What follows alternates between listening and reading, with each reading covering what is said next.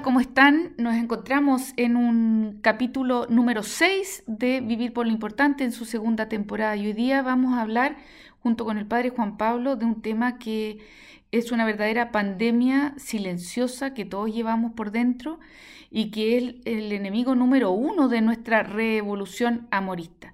¿De qué estamos hablando? De la vergüenza, eso de sentir que que estamos mal hechos, que no somos suficientes. No me adelanto más para darle la bienvenida a Juan Pablo y empezar a conversar con ustedes de este tema tan relevante y debilitante de cada uno de nosotros. Hola, qué, tema más interesante y más complejo y más digno de hacer aclaraciones, porque una cosa que, que probablemente, al menos en el mundo cristiano, ha sido bien complicado, es que muchas personas confunden la culpa con la vergüenza. Son dos cosas totalmente distintas. La culpa moral tiene que ver con los actos que yo realizo, con el hacer, mientras que la vergüenza tiene que ver con el, con el ser, con la subjetividad. Y muchas personas eh, sienten culpa eh, de cosas que no son culpa, sino que son vergüenza. Y creo que ahí eh, se puede confundir porque al final se moraliza todo. Y esto no, no, se todo, no todo se moraliza, esto hay que hacer esa distinción de que la culpa moral, romper los mandamientos, etcétera, etcétera, claramente no es lo mismo que la vergüenza. Ciertamente que de una culpa yo puedo sentir vergüenza por lo que yo he hecho en una cierta dimensión, sí, pero no toca la dimensión de mi ser, de mi, de mi existir, de mi subjetividad, porque en el fondo la vergüenza al final termina diciendo que yo soy un, ser que no vale la pena. Mientras que la culpa, he hecho algo muy malo, pero yo sigo siendo hijo amado de Dios. Ahí hay una diferencia súper importante.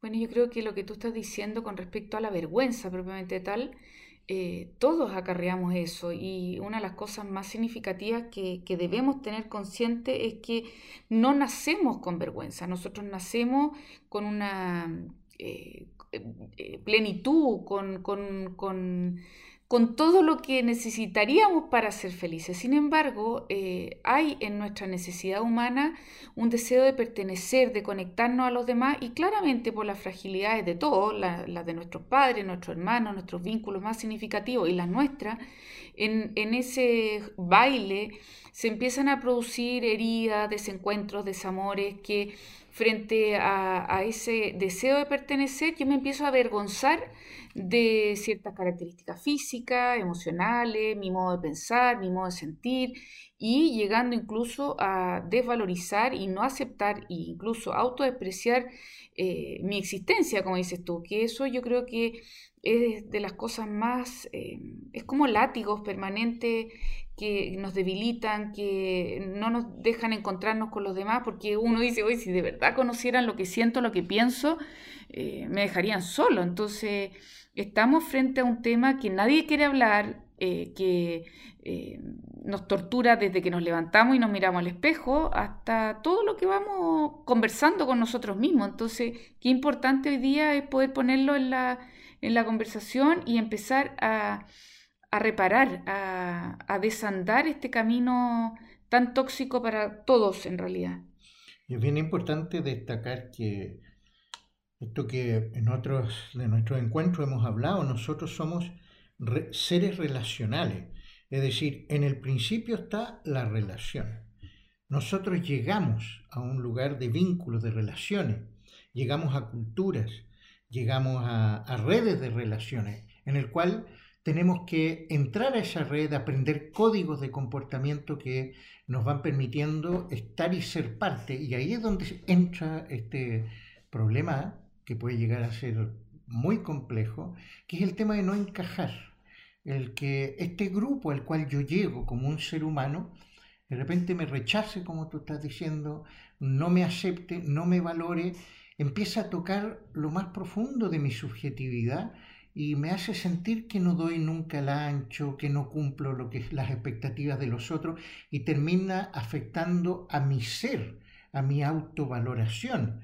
Cayendo en autodesprecios, autoflagelaciones sumamente dañinas como sujeto humano. La vergüenza es muy compleja porque toca lo más importante del ser humano, que es pertenecer y ser aceptado, pertenecer a algo que me encajar, es parte de nuestra manera de vivir y de, eh, desarrollarnos como subjetividades humanas. Bueno, y, es el enemigo número uno de la revolución amorista porque justamente nosotros queremos ir en contra de eso, que realmente cada uno de nosotros pueda reevolucionar en el sentido de renacer, de, de, una revolución también, de relacionarnos con nosotros mismos de otro modo, un modo que sea un modo amoroso, un modo que, que a pesar de que no somos perfectos, nos queramos, nos aceptemos, eh, veamos el valor y, que nuestro ser es un aporte eh, para los demás, para el mundo. Entonces, desde ahí eh, hemos investigado y nos hemos tomado de una autora americana que que ha ayudado mucho a ir superando el tema de la vergüenza, porque no porque la, eh, la vamos a dejar ahí, sino que nuestro eh, anhelo hoy día en esta conversación es poder dar algunas pistas para ir eh, haciéndonos resilientes, por decirlo de alguna manera, a la vergüenza.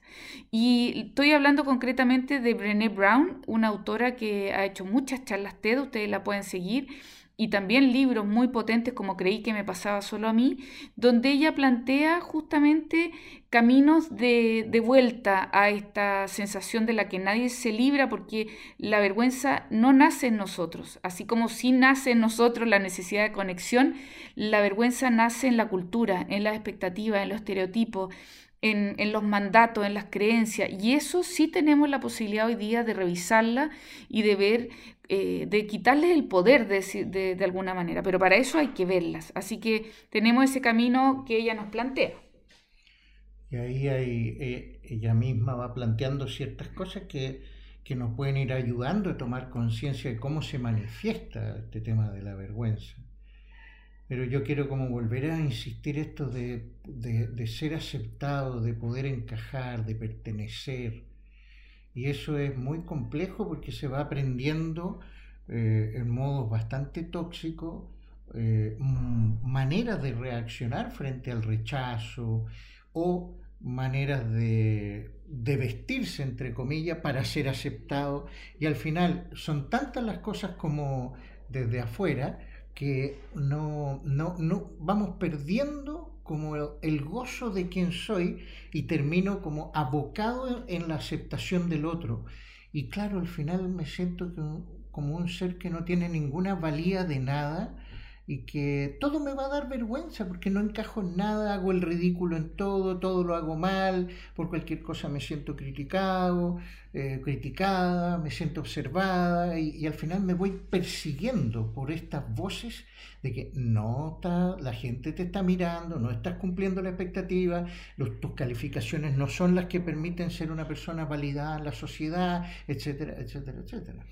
Bueno, y desde ahí el camino que les queremos presentar es el de la empatía, el coraje, la compasión. Eso nos dice esta doctora Brown, eh, que tiene justamente que ver con dejar de esconder todas estas cosas debajo de nuestra alfombra o si fuéramos Adán y Eva debajo del taparrabo y empezar a conversarlo, eh, a exponer nuestras vergüenzas con las personas adecuadas, obviamente, porque nos vamos dando cuenta primero. Eh, que no nos pasa solo a nosotros. A mí me ha impresionado muchísimo conversando ya con tantas mujeres a lo largo de la vida. Una de las vergüenzas más clásicas de las mujeres tiene que ver con su, imagen corporal y su físico. Entonces, eh, uno le pregunta hasta la que uno encuentra más, más increíblemente buena moza, igual siente vergüenza por algún aspecto de su cuerpo.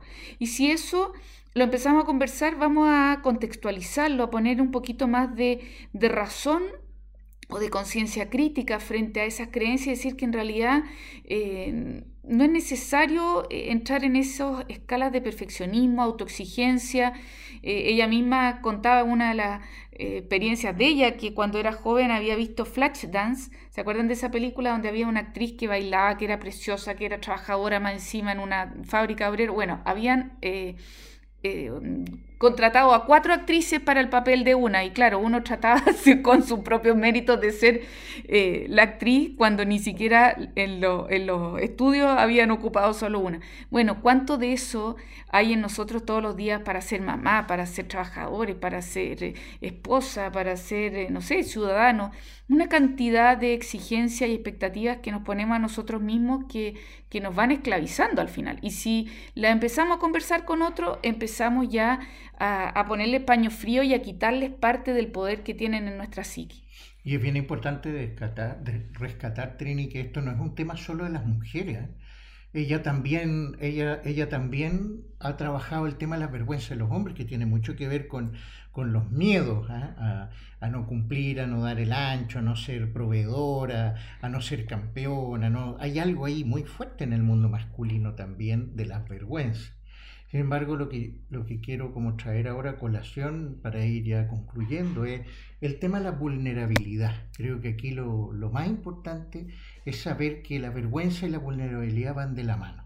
En cuanto que aquí lo importante es saber que la vulnerabilidad, que da una vergüenza espantosa porque es un riesgo, resulta que es el camino de liberación, atreverse a mostrar tu vulnerabilidad, no en un, en un striptease de propaganda de reality show de la doctora Polo, sino que una vulnerabilidad honesta, pero prudente, autocrítica, pero también con capacidad de acoger a otros en esta fragilidad y acogerse a sí mismo. Yo creo que ahí está la clave de todo esto.